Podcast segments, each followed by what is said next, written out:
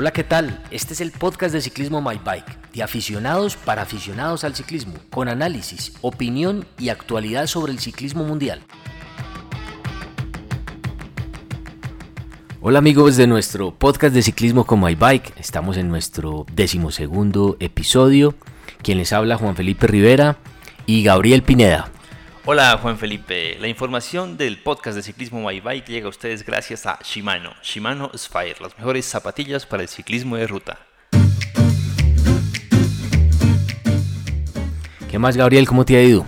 Muy bien, aquí preparados para lo que se viene, que es la carrera más importante del año en el mundo del ciclismo, el Tour de Francia, listos para hablar de los favoritos en esta previa del Tour. Bueno, sí, entonces ¿quién es esta gente? ¿Quiénes son los favoritos? ¿Quiénes son los que van a ganar? ¿Cuál es el top? ¿Qué dicen las redes? ¿Qué dice todo el mundo, Gabriel? Bueno, pues ha habido muchos rumores y ya la gente está calentando motores. Aquí nosotros eh, estamos revisando uno a uno cada uno de los corredores. Y la verdad, hicimos este podcast tan encima de la competencia porque dos equipos eh, confirmaron sus ciclistas, digamos oficialmente, porque, se, porque había rumores de quién va, quién no va, pero confirmaron oficialmente sus corredores el, el mismo día jueves de esta semana o el miércoles de esta semana, que fueron, curiosamente, el Movistar y el Education First. Sí, lo hicieron a última hora, eso también es muy estratégico. Yo no sé si es muy estratégico, yo lo que creería es que había muchas dudas en el Movistar sobre cómo querían enfrentar el Tour de Francia. Que es el que, el Movistar es el que uno ve como más tirando a, muchos líderes, Gabriel, mientras que el Ineos lo ve uno más organizado en este, en este sentido. Sí, digamos que yendo un poco uno por uno, eh, el Movistar es el equipo que más dudas tenía para, para, ver, para decidir qué corredores llevar y es el que tiene más presión de la afición. Porque sin estar Froome en, en competencia después de la lesión, aunque son buenas cartas Geraint Thomas y Egan Bernal, eh, la presión de favoritos entra para el Movistar. El Movistar es un equipo que ha ganado varias vueltas, grandes vueltas a lo largo de la historia, con Miguel Indurain, con Federico Delgado, ahora con Richard Carapaz, con el mismo Nairo en otras ediciones, y es un equipo que desde hace mucho tiempo necesita volver a ganar el Tour de Francia. Y, las apuestas están sobre todo, la gran presión es con Nairo Quintana, porque Nairo desde hace 4 o 5 años viene hablando del sueño amarillo, de que su gran objetivo es ganar el Tour de Francia, pero a la vez hay muchos cuestionamientos sobre que no siempre el equipo o que no siempre ha recibido el mejor apoyo del equipo. Yo, veo, leo y oigo mucho ruido, Gabriel, y, nota uno eh, el sentir de Nairo como, como un poco perdido, como un poco, no sé si decepcionado de su mismo equipo o esa tensión a la que usted se refiere, no ve uno como que él se sienta apoyado. Es posible, digamos que es, difícil saber qué está pensando Nairo en este momento, pero lo que uno percibe desde afuera es eh, que pareciera no tener todo el compromiso del equipo. Desde, desde antes del Giro, él, había dicho públicamente que quería que lo acompañaran ciclistas no tan buenos, no los mejores, pero que trabajaran solo para él. Eso ya era un mensaje. Total, eso es un mensaje clarísimo. Y si lo vemos, la respuesta fue la contraria. La respuesta fue vas con Landa, vas con Valverde. Entonces, yo creo que ahí el Movistar va a decidir en carretera quién es el líder final. Es entendible desde el lado del equipo, es decir, a los colombianos nos duele como colombianos porque queremos que Nairo lidere el equipo. Pero si uno piensa desde, desde quienes manejan el equipo, ellos van a querer enfrentar el Tour con su mejor corredor. Ahora, yo no creo que el mejor corredor del Movistar sea Landa. Landa viene a hacer el Giro, tiene un desgaste en el Tour, ha brillado como gregario, nunca ha, sido líder en el Tour y no ha ganado vueltas como para decir que se posiciona como favorito también en el, en el Tour de Francia. Lo que yo sí veo es que Alejandro Valverde está en una condición en la que pocas veces lo hemos visto, eh, física, muy delgado, eh, corriendo a buen ritmo, y posiblemente se animen a, apostarle a Alejandro Valverde en el caso de que Nairo no funcione. ¿Y usted sí cree que, Nairo está llegando con todas las condiciones físicas, mentales, para que este año sí sea su sueño amarillo? Digamos que yo, yo ahí hago una contralógica y es, cuando Nairo ha llegado al Tour ganando todas las carreras en las que ha participado, siempre ha perdido el Tour en la primera semana. Y, y, cuando ha tenido esa preparación tan exhaustiva desde el comienzo del año, nunca le ha dado frutos. Pareciera ser que el pico de forma de Nairo se dispara en competencia y no antes, que es lo que sí pasa con Froome, que, que Froome llega a su pico de forma antes, pero el de Nairo se da en competencia. Esto técnicamente no sé si los expertos en educación, en, en, en condicionamiento físico lo avalen y lo No, no, así. Y, y, no puede ser tan, tan, tan, tan técnico el, el, el, el análisis, pero pero Sí, pero, pero pero lo los seres que- humanos y los deportistas y los deportistas de alto rendimiento tienen unos comportamientos y unos rendimientos en cierto en ciertos ciertos puntos Diferente, sí. diferentes Yo en el fondo creo que Nairo va a llegar a una forma, a una buena condición, una condición que no le hemos visto este año durante el Tour. La clave para ellos, para Nairo y para el Movistar, es que no se equivoquen en la primera semana como siempre les ha pasado. Que en las, que en las etapas planas no haya caídas, que no pierdan demasiado tiempo en la contrarreloj. Recordemos que en el Tour Colombia hicieron la peor contrarreloj de los equipos Pro Tour y eso les pesa, porque perder, perder segundos en una contrarreloj en el Tour Colombia es una cosa, pero perder en una contrarreloj por equipos contra el Ineos, contra Education First, contra eh, el Jumbo, que son buenos equipos en contrarreloj, es otra cosa y les puede costar. Si pasan esa primera semana, yo pienso que Nairo al final de la segunda y en la tercera va a estar muy bien de forma. Pero si sucede algo, una enfermedad, una caída, eh, eso le va a costar mucho y Nairo usualmente no se ha recuperado físicamente bien en competencia en el Tour cuando ha tenido ese tipo de problemas. Entonces a Nairo yo le dejo la duda de la primera semana y, y en la segunda le estaré contando Estaremos qué tan revisando. favorito lo veo, sí. estaremos revisando bueno Gabriel pasemos a, a otro tema y hablemos un poco de los favoritos hablemos un poco de qué se está viendo qué se está diciendo eh, porque es que yo veo yo veo desde el punto de vista mediático un, un triunfalismo muy grande hacia Egan y, y ojalá pues él esté al, margen de eso, no esté contaminado por el tanto medio, para que realmente el muchacho eh, con esa mente tan increíble que tiene como y esa determinación de la cual yo, yo siempre he hablado de los deportistas de alto rendimiento, pues no se deje contaminar y haga lo que tiene que hacer. Si hay, algo- si hay un deportista con una claridad mental que supera las presiones, es Egan Bernal.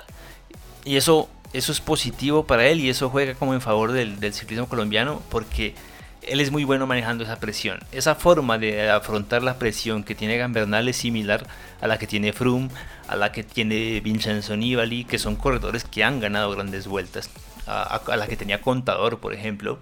Y, y es verdad, esto es una condición que no todos tienen, porque la presión que recibe un ciclista líder de, de equipo Pro Tour y favorito al Tour es muy fuerte. Y, pero yo veo que él la ha manejado muy bien en las entrevistas, incluso cuando le preguntaban, ¿eres favorito para el Tour? Pues él respondía, trato de no pensar en eso, ¿sabes? Y eso está bien. Yo pienso que si lo vemos técnicamente, condiciones tiene. Eh, llega con un equipo que se dice es el mejor del mundo en el ciclismo, entonces también las probabilidades lo favorecen. Eh, lo que pasa es que tiene un colíder que es Geraint Thomas y lo mismo, en carretera van a decidir. Ahora, yo pienso que en cuanto a condición, eh, Egan Bernal llega mejor que Nairo y Egan Bernal llega mejor que Nairo con respecto a sus compañeros de equipo. Es decir, eh, una gran afición española compara a Nairo con Valverde y con Landa y, y no se decide. Pero cuando la afición ciclística compara a Thomas con Egan Bernal, casi todo el mundo se inclina por Egan Bernal. Entonces yo pienso que Lineos sí va a trabajar un poco para, para, el, para este muchacho. Pero es una presión muy, muy berraca, hombre, Gabriel, en, en términos de... Pues, este, eh, Lo que pasa es que- Tomás fue el, el- el campeón del año pasado. Sí, eh, lo que pasa es que es inevitable. O sea, eh, quien quiera, quien llegue como favorito y como líder de equipo para el Tour va a recibir esa presión. Eh, Thomas lo ganó el año pasado, pero el trazado era distinto. El contexto es distinto porque en el año pasado, en las primeras dos semanas, los diferentes corredores no vigilaron tanto a Geraint Thomas como, como lo hubieran hecho si el favorito era Froome. Ahí hubo un distractor entonces. Sí, hubo un elemento distractor porque se cuidaron más de Froome y se les fue yendo Thomas poco a poco en las etapas y cuando ya Thomas estaba fijo en la clasificación general no hubo quien lo bajara ni había contendores tan fuertes. Este año arrancando ya todos con las cartas claras va a ser diferente y, todos se van a cuidar mucho de los ataques de los dos. Ahora, en un puerto largo, eh, siempre será más contundente Gambernal que Geraint Thomas. ¿Qué otros favoritos hay? Y, se los pasamos rápido si quieren ustedes. Thibaut Pinot es uno de los que dan favoritos, que el, Tour sacó un post eh, eh, muy, muy, ¿qué sería? Muy creativo en Instagram con los favoritos y entonces ahí ponen Thomas, Bernal, el tercero es Bardet. Bardet me parece que, me parece que el trazado de este tour favorece mucho a Bardet porque hay subidas para él y bajadas para él. Es un ciclista que es muy bueno subiendo, pero también es muy está bueno en su casa. Y está en su casa, aunque eso nunca ha sido un punto a favor para él. Es decir, no, eh, aunque ha hecho podio y fue segundo y fue tercero, eh, le ha faltado ese, ese punto de remate para, para llegar a, liderar como tal. ahí nadie es profeta en su tierra, como dicen en mi tierra. Así es. Eh, tenemos Thibaut Pinot, que está en un muy buen estado de forma, eh, como nunca se le había visto, pero yo, yo siempre dudo de Thibaut Pinot porque me parece que o en la segunda o en la tercera semana del Tour se cae y no llega siempre a lo mismo. Siempre ha sido una de esas eternas baja su nivel. que baja su nivel, termina apostándole a la montaña y a ganar la etapa a reina, pero no es un buen, digamos, un corredor top 10, pero no ha llegado a podio siquiera. En Nairo Quintana, Nairo Quintana ha hecho podio varias veces en el Tour y es favorito por ende. Es decir, los que han hecho podio hay que tenerlos en cuenta porque saben qué hay que hacer para estar entre los primeros tres. Sí, la experiencia es muy importante con Jacob Fuglsang, que ganó la París-Niza y de, eh, perdón, la, el, eh, el Criterium Dauphiné y demás, eh, sí es cierto, viene en buena forma, pero viene con la tendencia de la Astana de apostarle a las carreras de una semana y, y es un ciclista que no ha sido un ciclista de grandes vueltas, es decir, es bueno en carreras de una semana, pero me parece que no pasa de top 10 en grandes vueltas. El Jumbo llega con Stephen Kreisweig, que es un buen corredor. En un tour tan abierto tiene opciones y puede estar en el podio, hay que tenerlo en cuenta. También está Adam Yates. El eh, británico. El británico, uno de los gemelos Yates. Eh, yo siempre he pensado que algún día los Yates deberían cambiarse el número y engañarnos a todos y así correr descansando. Hacernos una broma. Porque es imposible diferenciarlos, pero pero bueno, en fin, ellos no lo hacen, son muy decentes en eso, entonces no nos hacen trampas. Yo creo que algo en la preparación física de este equipo, del, del Mitchelton Scott, me hace dudar porque siempre, siempre como que en la última semana, en los últimos días se caen un poco, no, no son contundentes. Recordemos que en el Giro Simon Yates fue fatal. Eh, el año pasado también. Y aunque ganaron la vuelta del año pasado, creo que en el Tour les falta contundencia. Eh, Fabio Aru llega, día, digamos que no ha estado, eh, no ha logrado recuperarse bien de su lesión, no, no, está en el mejor estado de forma, pero es un ciclista que hay que tener en cuenta, ganó la, Vuelta a España, es buen escalador y llega respaldado con un equipo completo, entre sus gregarios está Sergio Henao. Y Richie Port es la gran duda, es como otra eterna promesa, fue gregario de Froome también hace mucho tiempo y no sé, no ha estado en el mejor estado de forma, aunque eso de no ha estado en el mejor estado de forma es que ha estado igual que Nairo este año. Entonces, tengámoslos ahí con pinzas que los dos, tanto Port como Nairo, los analizamos después de la primera semana del Tour. Bueno, Gabriel, entonces sí, entremos a esas etapas claves. ¿Cuáles son esas etapas donde se va a ver realmente em, una radiografía, un panorama de cómo podría empezar a, hacer la clasificación final? Bueno, el Tour siempre ha tenido esa primera semana de, etapas eh, planas muy, muy largas y un poco desgastantes, pero este año la cosa cambia. Eh, obviamente tenemos un, primer día, una etapa de 194 kilómetros con un final más o menos plano para sprinters. Eh, ahí normal, no va a pasar mucho. La segunda etapa, la del domingo, es importante porque es la contrarreloj por equipos. En esa contrarreloj por equipos vamos a ver primero las diferencias que quedan eh, entre, los, entre los diferentes corredores y demás y de cómo, de cómo van a quedar ubicados en la general. Los que pierdan mucho tiempo ahí, pues ya van a quedar un poco relegados. Eh, lo segundo, la etapa 5. Ya tenemos montaña en la etapa 5, aunque con llegada en descenso. Puede ser un primer intento para Roman Bardet, para el mismo Vincenzo Nibali, que no lo nombramos en los favoritos por una simple razón, y es que viene a hacer el giro, pero, pero en la primera semana puede hacer daño. Y es un corredor de, Y si él hace daño en la primera semana, por ejemplo, en esta llegada en bajada de la etapa 5, va a hacer todo lo posible por mantenerse, y eso va a ser importante. Y si viendo el kilometraje, posiblemente la etapa 6 ya tenemos la primera llegada en alto con puerto de primera categoría, que ya nos va a decir cómo queda la cosa. Y esa es la Planche de Bell, que es el puerto en donde siempre le gustaba atacar a Froome, o sea, el Team Ineos va a hacer algo ahí para homenajear a su líder ausente.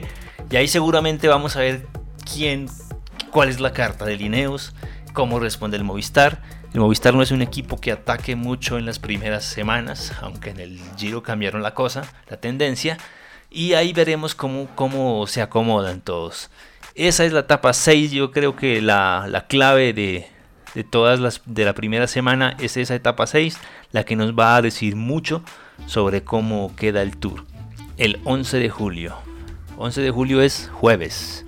Jueves. El jueves siempre es un buen día para el ciclismo, ¿no? La segunda semana va a ser más explosiva, pero como esto es la previa y como igual eh, como vamos en el giro, vamos a ir semana tras semana analizando la cosa, les decimos, por ahora, tenga en cuenta, domingo contra reloj por equipos y jueves la primera llegada en alto con puerto de primera categoría. Bueno, Gabriel, así terminamos nuestro decimosegundo episodio. Teníamos una pregunta del tintero, Rigoberto Gran. Sí, eh, sí, señor. ¿qué pensamos sobre Rigoberto Urán? Porque digamos, ¿por qué todo el mundo no lo da como favorito cuando fue segundo en el Tour de Francia del año pasado? Bueno, digamos que hay corredores más potentes, escaladores más potentes este año, más montaña y más bajadas. Pero Rigoberto Urán es un ciclista que baja bien. Y en esta, en esta edición en la que tenemos mucha montaña y tenemos cinco llegadas en alto, pero también tenemos llegadas bajando, en las que vamos a ver brillar a Bardet, a y a Rigoberto Urán. Así que yo no lo descartaría tan de plano. Eh, yo pensaría que si hace las cosas bien puede volver a aspirar al podio. Así que por más que muchos lo den por fuera, yo creo que él tiene mucho todavía para dar este año. Bueno, ¿y Sagan va por cuál? Sagan va a batir un récord, a ganar la séptima clasificación de los puntos de la camiseta verde, que es que ahorita comparte el récord con Eric Sabel. Ambos, ambos la ganaron seis veces. Si él logra la séptima, eh, pasará a la historia. Me gusta ese pronóstico. Me gusta ese pronóstico. Bueno, Gabriel, muchas gracias. Perfecto. Bueno, volvemos el lunes para comentar justamente eso, la regularidad. Muchas gracias a todos.